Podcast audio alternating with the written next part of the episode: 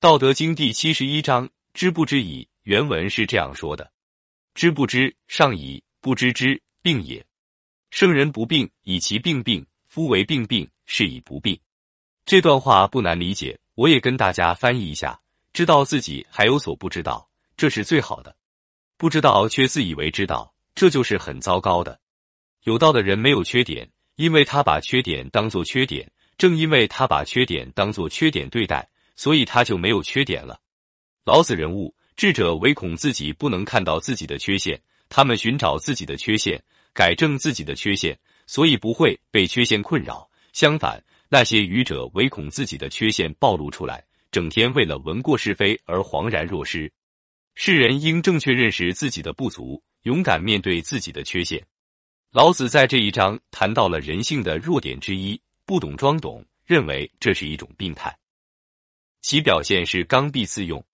在前边的章节里，老子曾提出过“自知者明”的观点。这一观点告诉我们，能够认识自己才算高明。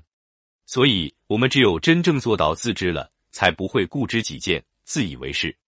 老子说：“知不知，上矣；不知之，病也。”这句话中，“知不知”意为知道自己不知道，知道自己无知；“不知之”意为自己不知道，却以为自己知道，把无知当有知。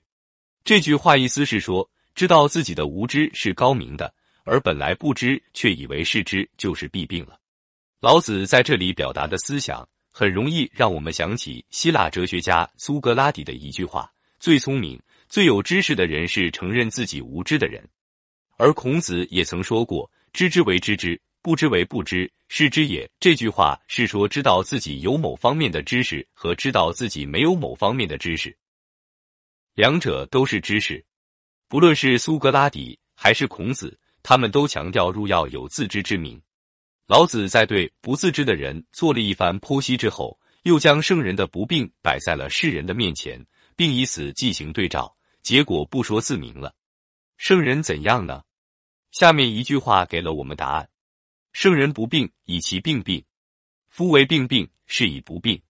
前一个“病”字为动词，足痛恨。疾恨的意思，后一个病字为名词，本指疾病。这里指的是那种自己无知还自以为有知的愚不可及、无可救药之人。老子为什么说圣人没有毛病呢？在老子看来，圣人本身不是没有缺点和不足，而是圣人能承认自己的缺点和不足，并努力加以改正。时间久了，他也就没有什么毛病了。这也就是老子所说的不病了。